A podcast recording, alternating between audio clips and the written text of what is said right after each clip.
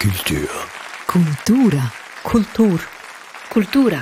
Culture. Kultur. Kultur. Bonjour et la bienvenue. Dies ist der Kulturstammtisch. Mein Name ist Eric Facon. Hallo und herzlich willkommen.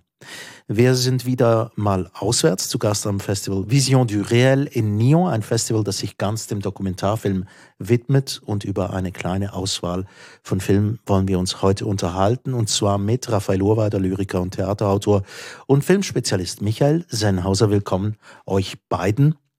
Der Dokumentarfilm, der bildet Realitäten ab und so kann es auch wenig verwundern, dass einige Autorinnen und Autoren nicht viel weiter blicken als bis zur eigenen Familiengeschichte, die aber dann doch einiges an Drama zu bieten hat, öfters mal. Anfangen wollen wir einen Film über eine Filmfamilie, The Rossellinis von Alessandro Rossellini, dieser ist ja ein bisschen auf die Abwege gekommener Sprössling des Rossellini Filmclans. Zur Erinnerung, Roberto Rossellini war der Regisseur von Roma Città Aperta, einem Klassiker des italienischen Nachkriegskinos schlechthin. Rossellini hat in zweiter Ehe die weltberühmte schwedische Schauspielerin Ingrid Bergmann geheiratet.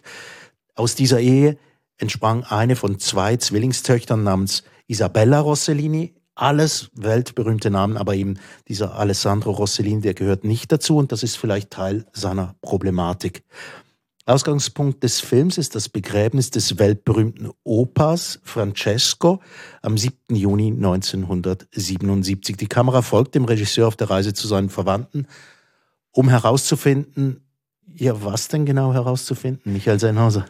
Ja, ich glaube, das ist das erste Mal, dass sich dieser ganze Clan wieder trifft bei der großen Beerdigung des großen Roberto Rossellini.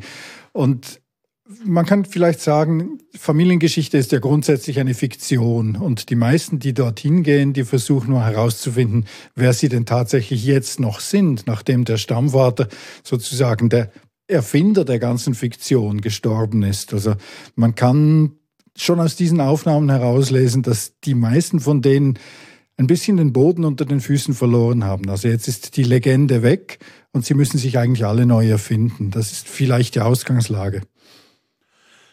Ja, ich fand eigentlich sehr faszinierend auch an dieser Beerdigung, wie viel Filmmaterial das es da natürlich gibt. Also das ist ein, ein Riesenvorteil, würde ich sagen, wenn ein ein Sprössling einer berühmten Familie, einer Filmfamilie einen Dokumentarfilm macht, dann hat er einfach unglaublich viel Material zur Verfügung.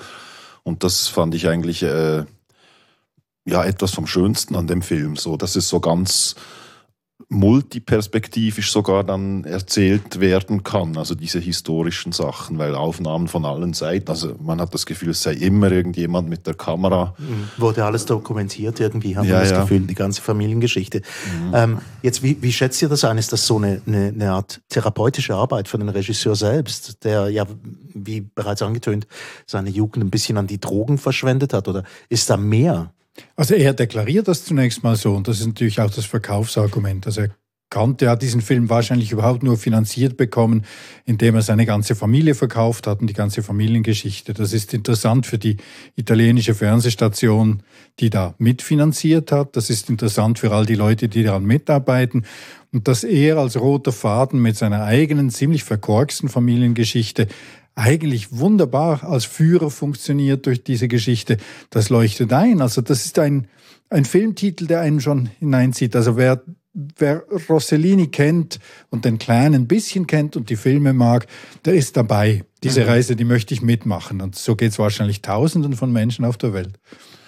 Ja, genau, aber das war für mich auch ein bisschen das, was mich gestört hat. Also das, dieses mit Bedeutung aufladen von, von eigentlich oft banalen Dingen, weil es eben berühmte Leute sind. Also das fällt mir manchmal auch bei äh, eitlen Schriftstellern oder Schriftstellerinnen auf, wenn sie irgendwie ihre Tagebücher veröffentlichen.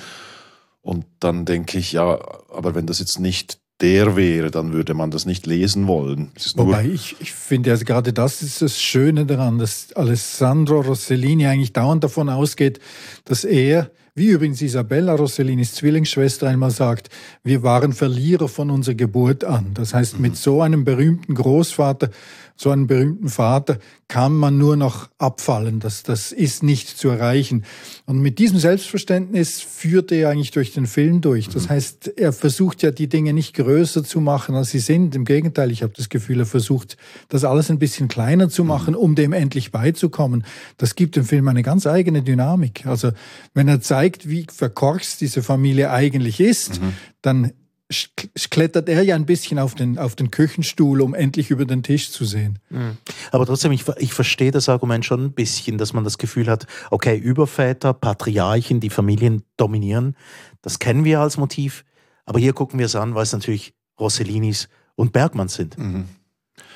Ja, und ich finde es auch, also die Tragödie ist, ist mir dann schon nahe gegangen, dass, dass eben dieser, dieser Roberto, dieser Übervater allen von Anfang an einimpft, ihr seid was Spezielles, ihr müsst was Spezielles werden, ihr, ihr seid Rossellinis, also der Alessandro sagt ja auch, er habe diesen Clan erfunden, also wir wurden von der Familie Rossellini zu den Rossellinis durch ihn, also durch diesen Welterfolg von, von diesem Rom-Film.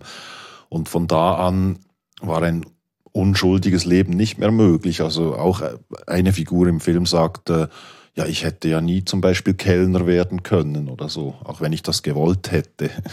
Wobei man sagen muss, eigentlich hat Rossellini selber ja die ganze Legende schon aufbauen müssen, um überhaupt seinen Lebensstil durchzusetzen. Also dreimal geschieden, dreimal wieder Kinder mit anderen Frauen im Italien der 50er, 60er mhm. Jahre vollkommen unmöglich. Also er wäre jetzt als normaler Italiener wäre geächtet gewesen mhm. und seine Kinder eigentlich alle auch. Das heißt, die brauchen diese ganze Staatlegende nur schon, um grundsätzlich im Leben bestehen zu können. Mhm. Ja, es gibt ja diesen, diesen Moment, wo man ihn, den, den, den Opa, den Patriarchen, den großen Regisseur im Interview sieht und der Interviewer sagt sowas wie, Ah, jetzt sind sie schon wieder verheiratet. Ja, zum dritten Mal. Und alle anderen dazwischen zählen wir nicht. Und dann lachen beide so einvernehmlich. Also es ist dann schon auch ein bisschen ein Ausschnitt aus, aus einer Macho-Kultur natürlich auch. Also auch ein Zeitbild. Ja klar, ich meine, es, es gibt ja auch diesen Auftrag von Roberto an seinen Sohn, dass er den jüngeren Sprössling dann rechtzeitig in die Sexualität einführen soll, damit der, weil er so schön ist, nicht auch noch schwul wird. Mhm. Also diese ganze Macho-Haltung ist da drin. Und ausgerechnet dieser, der dann jahrelang als Playboy unterwegs war, eigentlich ein sehr charmanter, intelligenter Typ, der zieht sich dann in das Haus seiner Mutter zurück, nämlich Ingrid Bergmann. Der lebt jetzt zu der Zeit, in der der Film entsteht, im Haus von Ingrid Bergmann in Schweden, ganz zurückgezogen in diesen Felsen und da erinnert der Film dann manchmal schon fast an Ingmar Bergmann, nicht mhm. Ingrid Bergmann, also es sind die gleichen Bilder von daher, es gelingt den Filmemachern immer wieder, diese Brücken doppelt und dreifach zu schlagen. Ich finde das faszinierend. Das war auch eine meiner Lieblingsszenen, dieser Besuch bei, bei diesem Bruder, wo man eigentlich denkt, ja, der lebt jetzt in Hollywood oder, oder ist ein Superstar irgendwo und dann ist er wirklich so wie ein, ja, fast wie ein Fischer, äh, der da alleine auf dieser winzigen Insel lebt und, äh, und eigentlich sehr antriebslos scheint auch. Also gleichzeitig mit einer Ehrenironie. Also mhm. er, er, hat ja da sein, sein Cousin, muss man sagen, zu Besuch und dann holt er die schwedische Fahne ein, die ja. sie schon hochgezogen haben. Man denkt, hat hat er nicht alle. Wieso jetzt die schwedische Fahne und Morgengruß? Die Fahnenstange ist einfach da und dann stellt sich heraus, das Ganze ist ein Scherz. Also er wickelt dann diese Fahne ein und gibt sie dem Regisseur mit, so als Andenken an Schweden und seine schwedischen Wurzeln. Die Ironie ist da. Also der ist nicht mhm. zurückgezogen, weil er kaputt ist, sondern einfach abgeklärt, weil er alles hinter sich hat. Also mhm. der wirkt eigentlich wie ein, ein alter weiser Mann. Ich musste schon ein bisschen an die letzten Star Wars Folgen denken. Mhm. Da ist der Luke auf den Felsen Felsen noch einmal dass das Flammenschwert weitergibt. Es ist auch lustig, dass das Ganze, die Unterhaltung über eine schwedische Fahne natürlich auf Italienisch stattfindet, ja. weil der, der Regisseur ja selbst nur Italienisch spricht. Ähm, es scheint jetzt fast ein bisschen unübersichtlich wegen den vielen Namen Rossellinis und, und Bergmanns, ein, ein großer Clan, drei Ehen mit ganz vielen Kindern. Man, es droht aber nie man droht nie, die Übersicht zu verlieren im Film drin, muss man auch noch sagen. Jetzt noch eben wegen der, der Fiktion. Ähm, Michael, du hast eingangs gesagt, ähm, so eine Familiengeschichte ist immer eine Fiktion. Und es gibt diesen einen Moment, in dem das in, quasi in a nutshell auf Englisch, also wo es wirklich in einem kleinen Moment wird, wird das sichtbar, wie nämlich die Isabella Rossellini ähm, dem, dem Regisseur eigentlich vorwirft, er möchte die ganze Zeit ähm, Antworten hören, die ihm niemand geben will. Ja, aber das ist im Prinzip das Problem jedes Dokumentarfilmers. Also wenn ein Dokumentarfilmer oder sein Produzent eine Eingabe macht, um Geld zu bekommen, muss er ein Konzept vorlegen und diesem Konzept muss er dann folgen oder er bekommt Probleme bei den Produzenten. Also er muss ja irgendwie sein Filmkonzept durchziehen und das ist schon das, dieser Krankheit, die er selber erfunden hat, also Rossellinitis, unter der sie angeblich alle leiden. Und Isabella bestreitet das ja und sie sagt, du bist der Einzige von uns, der das wirklich hat. Es stellt sich dann allerdings heraus, er ist nicht der Einzige. Also selbst Isabellas Zwillingsschwester pflichtet ihm ja eher bei. Also ich glaube auch da, das ist gebrochen genug. Ganz abgesehen davon ist ja die ganze Machart des Films hochprofessionell. Und zwar nicht dank Alessandro. Ich glaube nicht, dass der das so hingekriegt hat. Er hat ziemlich gute Produzenten im Hintergrund und Editoren und großartiges Material. Also was da an Schnitt, mhm. Arbeit geleistet wird, das ist wirklich verblüffend. Da sind mhm. Profis dran. Ja, und das fand ich auch, dass er manchmal hat er selbst dann auch so ein Gebaren, wo man merkt, da ist eine Riesencrew, die am Filmen ist. Also gerade auch auf dieser schwedischen Insel, wie er dann so alleine mit dem Koffer aufs Schiff steigt, aber mhm. es ist perfekt gefilmt und man weiß einfach, das haben sie wahrscheinlich drei, vier Mal gemacht, damit es dann so gut ausschaut. Und da hat er auch so was, ja, was selbst, selbstverliebtes ein bisschen. Mhm. Also, und es wird auch gebrochen. Also einerseits ist der schönste mhm. Matchcut des Films in diesen Szenen. Also da sieht man diesen Bootssteg vor dem Haus der Ingrid Bergmann. Und zwar genau in der richtigen, im richtigen Winkel aufgenommen. Und im nächsten Schnitt sieht man dann Ingrid Bergmann dort sitzen in einer alten Aufnahme. Das ist perfekt aneinander montiert. Und in der gleichen Sequenz sieht man Alessandro mit seinem iPhone auf einem iPhone-Ständer hantieren und das fällt ihm dann runter. Also diese Diskrepanz zwischen dem selber Filmen und dem Mann, der sich selber filmen lässt beim sich selber filmen, die Ironie ist da, mhm. durchgehend. Ja, das stimmt, ja.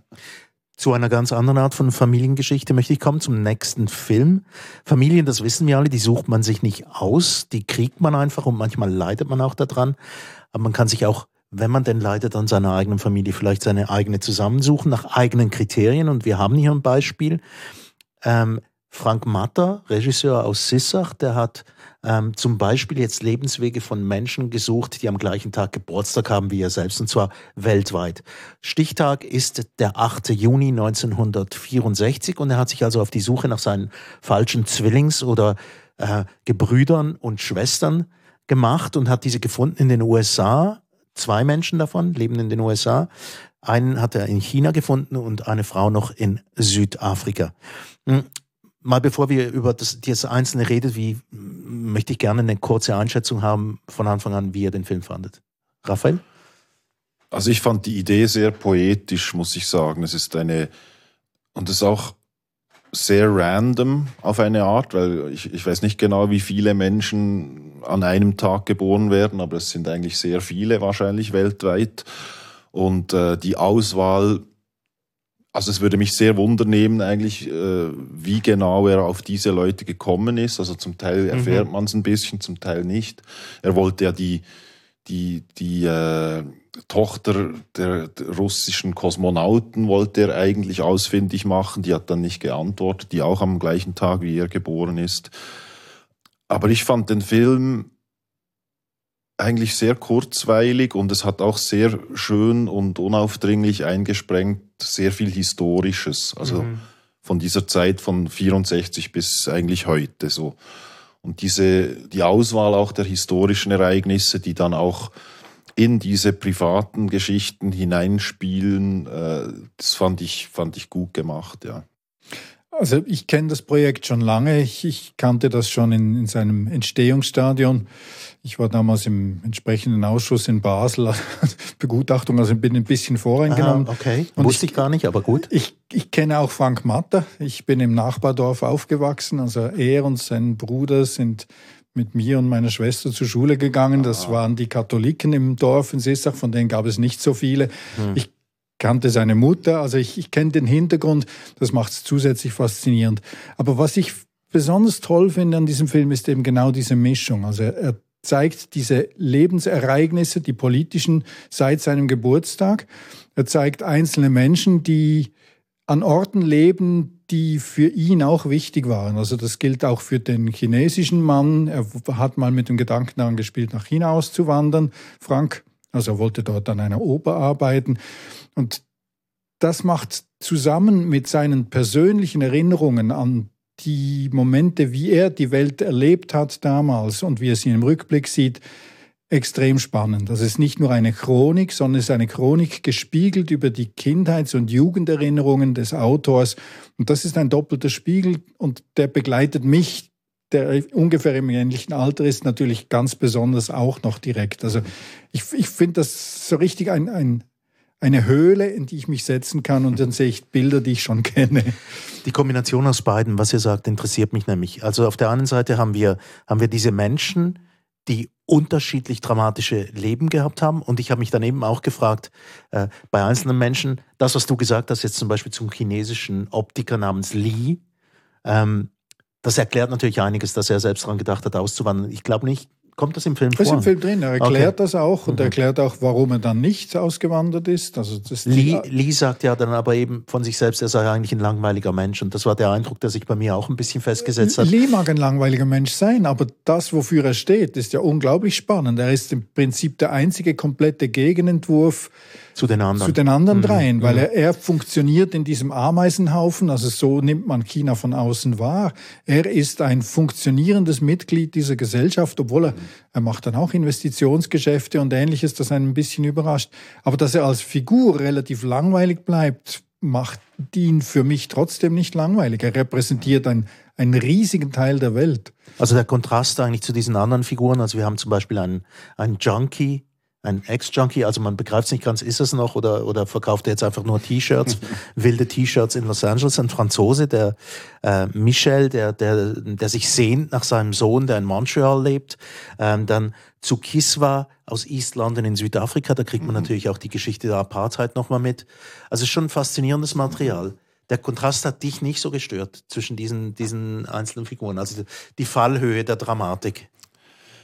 Nein, eben mich hat eher die, die Randomness ein bisschen gestört. Also ich habe mich gefragt, warum diese Leute, warum nur diese Leute, warum gerade aus diesen Orten. Also und da ist, da ist eben halt dann sehr viel Biografie drin und das, das äh, finde ich ist dann auch wieder äh, eine gute Rechtfertigung, dass man halt sagt, ja, die Welt ist riesig und meine Biografie hat mich jetzt halt zu diesen Menschen gebracht. So, ähm, ich fand einfach also ich habe komischerweise vor zwei Jahren ein Projekt gemacht über das Jahr 1964 und deshalb mhm. war es für mich auch nochmal, konnte ich auch nicht ganz mit unschuldigem Auge draufschauen. Also ich fand das schon auch schön, eben diese, diese historischen, weil es ist ein Jahr, das ein bisschen vergessen gegangen ist, aber dann, wenn man in dieses Jahr reinguckt, das ist unglaublich, was da alles passiert ist. Also An diesem Tag selbst waren die Beatles in Hongkong mhm. zu Besuch. Es gab Morddrohungen gegen Malcolm X und das erste Space Baby, das du schon erwähnt hast, nämlich das Baby Jelena, wurde geboren. Aber diese Verknüpfung, das ist schon was Interessantes und, und, auch, und auch gelungen. Ich finde es ausgesprochen gelungen, weil Frank Manta hat ja offensichtlich viel mehr Leute gesucht. Das sind dann die vier, mit denen es sich tatsächlich machen ließ. Ich weiß nicht, wie viele sich gemeldet haben. Es braucht ja dann immer noch etliche Umstände mehr, um wirklich drehen zu können, hinreisen zu können. Es braucht eine gewisse Logistik und Geld. Und es gelingt ihm dann eben auf sehr gute Art, finde ich, die direkte Verknüpfung zu seiner Biografie bei allen Figuren herzustellen. Also auch Paris mit diesem Ex-Junkie, der eben in Paris aufwächst als Sohn eines Einwanderers. Eines das ist eine verrückte Geschichte, oder? Eines mafiösen Einwanderers, der sein Geld aus Ungarn, mit ziemlich, ja. ziemlich miesen Geschäften macht und dann der Sohn haut dann ab nach Los Angeles und wird dort zum Junkie und muss sich von der Familie mehr oder weniger lösen. Und Frank Matter hat in Paris auch gelebt. Er war auch in Los Angeles, hat davon geträumt, Filmemacher zu werden, hat später in New York gelebt. Also er verknüpft eigentlich diese Figuren dauernd mit seiner Biografie und das macht es dann eben wieder nicht so random, wie du mhm. sagst. Also er, es ja, gelingt ja. ihm wirklich die Einbettung, finde ich. Aber könnte das natürlich dann auch der Grund sein, dass wir überall, wo Frank Matta in seinem Leben war, weil er hat ja wirklich auch ein recht internationales Leben geführt, dass man da überall eine Figur aus den entsprechenden Ländern hat. Ne? Ich glaube schon. Also ich weiß nicht, wie sinnvoll es gewesen wäre, wenn er jemand von Island gefilmt hätte. Das wäre ein, ein, ein ziemliche Insel geworden im Film. Vielleicht hätte er das auch hingekriegt. Aber ich finde, so macht es auch für mich, es lässt sich biografisch auch mit meiner Biografie verknüpfen. All die Ereignisse, die da angesprochen werden, an die kann ich mich auch erinnern. Zum Teil natürlich Secondhand, also 1964, da war ich drei Jahre alt. Aber es verknüpft sich mit meiner Biografie und das, mehr kann ich von einem Film eigentlich nicht verlangen. Mhm. Mhm. Also dieser Aufhänger der Wahlverwandtschaften, äh, passen, man sucht sich seine eigene Familie zusammen. Ja, und der funktioniert gut, finde ich. Also das, ich glaube, es, also eben, ich habe am Anfang gesagt, es hat was Poetisches und, und ich habe eigentlich meine damit, dass man eben eine irgendeine Spielregel sich selber gibt als Aufgabe und die dann durchexerziert und daraus entsteht dann eine neue Welt eigentlich oder eine neue Sicht auf die Welt. Und ob jetzt das, sagen wir mal, eine Anzahl Zeilen ist oder eine Anzahl Minuten oder äh, eine Art, ein, ein Blickwinkel einer Kamera.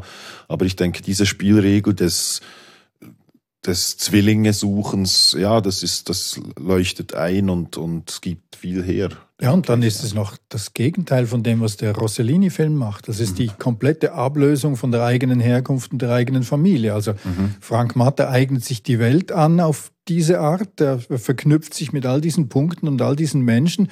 Und er sagt ja auch, in Seesach ist es mir irgendwann nicht mehr wohl gewesen. Also diese Stammtischleute da habe ich nicht mehr ertragen. Er belässt es bei Andeutungen, aber man merkt, er musste weg von dort. Und insofern ist das schon fast ein Spiegelstück zum Rossellini-Film. Also mhm. er kommt von der Familie weg und holt sich die Welt. Mhm. Zur Erinnerung, und ich glaube, wir haben es noch gar nicht so richtig erwähnt, wie der Film eigentlich heißt. Darum, ja. Parallel Lives, genau. Frank Matter, ähm, alles Leute, die am 8. Juni 1964 geboren sind, an seinem eigenen Jubeltag. Ähm, andere Leute aus Südafrika, Frankreich, USA und China. Ein spannendes, über zwei Stunden langes Werk ähm, in das es sich lohnt, hineinzugucken. Jetzt kommen wir noch zum letzten Film kommen, der ebenfalls ähm, Geschichte einer Familie erzählt, Radiograph of a Family von Firuze Khosrovani, eine Produktion aus Norwegen, Iran und der Schweiz.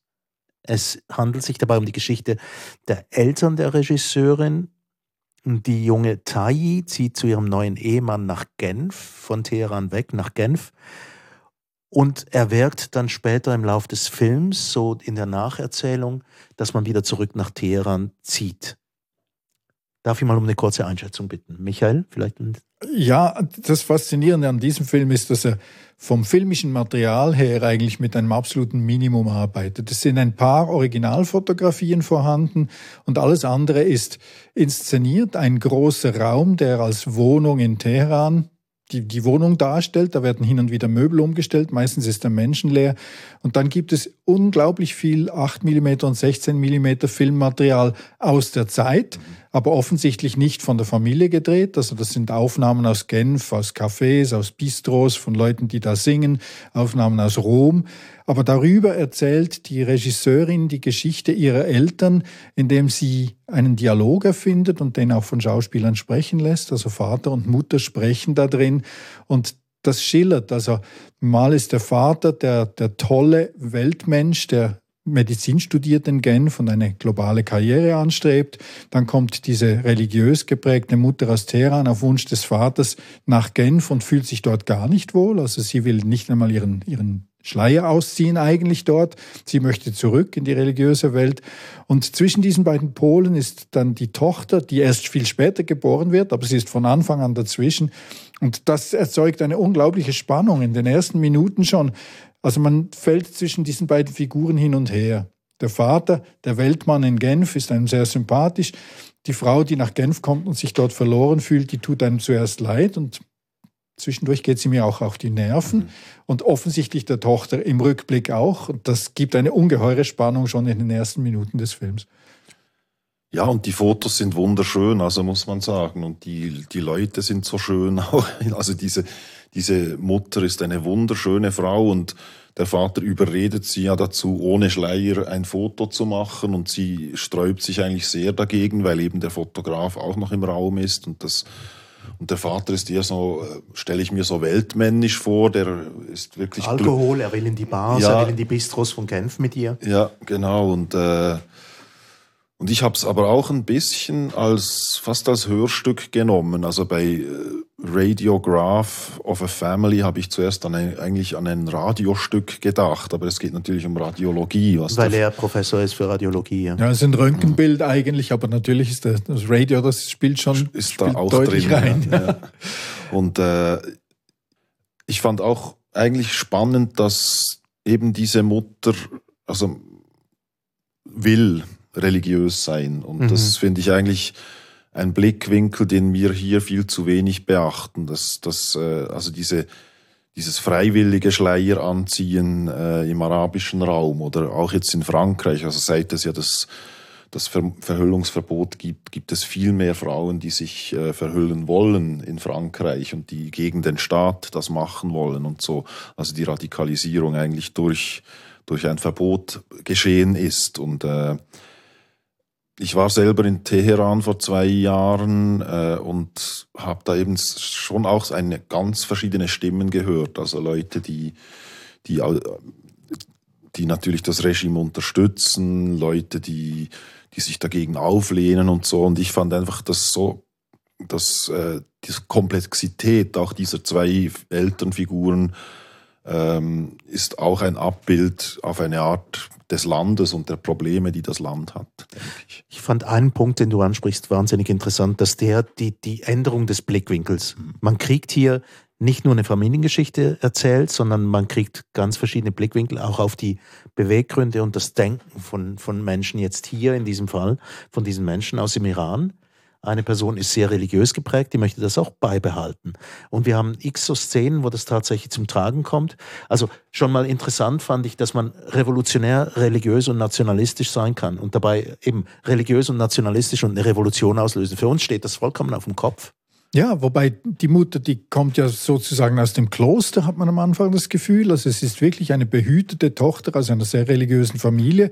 Sie muss mehr oder weniger die Ordenstracht ablegen, als sie nach Genf kommt und das passt ihr nicht. Und in Teheran radikalisiert sie sich dann. Also sie wird zu einer Anhängerin von Ali Shariani, also diesem Vordenker der, der Revolution und wird dann wirklich zu, zu einer Revolutionsgartenfrau. Also sie ist mit Waffen unterwegs, sie leitet ein eine Schule. Sie wird wirklich zu einer Revolutionärin im Dienste dieser Revolution dort und sie sagt dann irgendwann einmal, nachdem sie schon viel früher gesagt hat, wer bin ich denn zu ihrem Mann? Also mhm. ich bin ja gar niemand. Irgendwann sagt sie, ich will hier nicht mehr weg. Hier bin ich jemand. Das Aber ist das sie. ist ja der interessante Punkt, oder? Dass, ja. wir, dass wir ja irgendwie einen Blickwinkel kriegen von einer Frau, die sagt, wenn ich das mache, wenn ich den Schleier anziehe und wenn ich daheim bin und religiös bin, dann bin ich wer. Während in dieser westlichen Welt bin ich eigentlich nur ein Anhängsel von dir, der mhm. du Erfolg hast. Und das habe ich eben in Teheran auch bei jungen Leuten oft erlebt, dass sie sagen, ich habe versucht, überall auf der Welt zu wohnen, aber ich liebe diese Stadt, ich kann hier nicht weg. Ich hasse das Regime, ich, ich hasse die Zwänge, aber diese Stadt, äh, ich, ich, ich halte es nirgendwo sonst aus auf der Welt. Und das fand ich schon auch ja, bedenkenswert eigentlich. Also, dass, dass man eben auch wieder, dass man nie vergisst, dass die Leute, die fliehen, äh, nicht freiwillig weggehen irgendwo und, mhm. und, eine Heimat haben. Also. Ja, und die Tochter ist ja genau in dieser Zwickmühle. Also sie liebt ihren Vater und mhm. diesen Schöngeist, sie liebt seine Musik, sie liebt seine Weltoffenheit und sie liebt offensichtlich auch ihre Mutter. Gleichzeitig sieht sie aber, dass ihre Mutter in, in dieser ganzen strengen Haltung eigentlich sehr lebensfeindlich ist, all dem gegenüber eingestellt, dass der Vater eigentlich in die Familie eingebracht hat. Und ich glaube, dieses Dilemma einer Figur, die selber gar nie wirklich zu sehen ist. Es gibt ein paar Fotos von diesem kleinen Mädchen, aber sonst mhm. gibt es nur diese Off-Stimme. Das, das geht schon ziemlich ans Herz. Mhm. Ja, das fand ich auch. Und interessant fand ich übrigens auch, dass der Vater eingangs des Films, also gesprochen vom Schauspieler natürlich, seine Frau dafür lobt, dass sie aus einer religiösen Familie kommt. ja, und das ist doch interessant, weil da haben wir auch einen Wandel. Oder nach und nach merkt der Vater natürlich auch, wie die Welt sich verändert, auch zu Hause symbolisiert von dem, von dem Interieur, das du angesprochen hast, Michael. Ja, das, das, da hängt zum Beispiel über dem großen Bett der Eltern ein Bild, das der Vater mitgebracht hat, eine nackte Frau im Gras, das gehört zu den Lieblingsbildern. Und irgendwann ist dieses Bild einfach weg. Die Mutter hat es abgehängt, weil die Tochter gefragt hat, warum diese Frau keine Kleider anhat. Und dann spinnt sich da auch ein kleiner Streit zwischen den Eltern um die Erklärung. Aber das Ganze steht ja eigentlich immer dafür, dass dieser Vater eine Welt repräsentiert, die uns viel näher ist. Er ist ja fast doppelt so alt wie seine Frau. Also mhm. er hat irgendwann schon in den 40er Jahren studiert und das Ganze spielt irgendwann zu Beginn der 60er Jahre. Und er stirbt dann, also die Tochter sagt, irgendwann bin ich aufgewacht und mein Vater war ein alter Mann. Also er hat dann auch mehr oder weniger innerhalb der Familie abgedankt und nur noch unter den Kopfhörern seine Musik gehört. Das mhm. ist schon ein, ein Teil der Welt, der einmal voll da war und dann innerhalb des Films wieder verschwindet. Das ist ziemlich erschreckend. Ja, und eben, also was, was man ja auch ab und zu vergisst, wie, wie, dass diese Revolution ja dann eigentlich erst sehr spät war. Also das war, das war ja Anfang der 60er mhm. Jahre, wusste, war religiös sein in Teheran wahrscheinlich schon eben ein, ein antistaatlicher Akt, nicht? Also es war mhm. ja nicht äh, dem Regime gefallen, sondern es kam aus ganz anderen äh, anderen Anlässen wo, wurden Frauen und Männer religiös, nämlich äh, um die Welt zu verändern eigentlich. Ja. Mhm, eben, das meinte ich vorher mit mhm. äh, religiös und revolutionär mhm. gleichzeitig, was mhm. für uns ein bisschen widersprüchlich scheint, aber das ist ja ein Teil des Ganzen, was wir da erleben dürfen an diesem Film. Ähm, jetzt eben, weiß jemand von euch, wo diese Regisseurin denn wohnt? Ist sie immer noch in Teheran? Wo sie zurzeit lebt, weiß ich nicht. Also die, die Co-Produktion ist ja eigentlich über halb Europa verteilt. Es mhm. hat Schweizer Beteiligung, also Joint Venture hat mitproduziert. Aber das sagt in der Regel nur etwas darüber aus, wo das Geld herkommt und wer was organisiert hat. Wo ihr Lebensmittelpunkt jetzt ist, weiß ich im Moment nicht. Mhm. Aber das Interessante daran ist, es ist ja auch ein, auch ein Film, der mit der Schweiz auch tatsächlich zu tun hat. Ausgesprochen, also die, der Teil in Genf ist wichtig, würde ich sagen. Und überhaupt die Schweiz als prägendes Zentrum dieser Welt so zum Ende der 50er Jahre, als, als tatsächlich Genf so etwas wie, wie Paris war, also ein, ein Nabel der europäischen Welt und ein, ein Zentrum, ein vorrevolutionäres, könnte man sagen.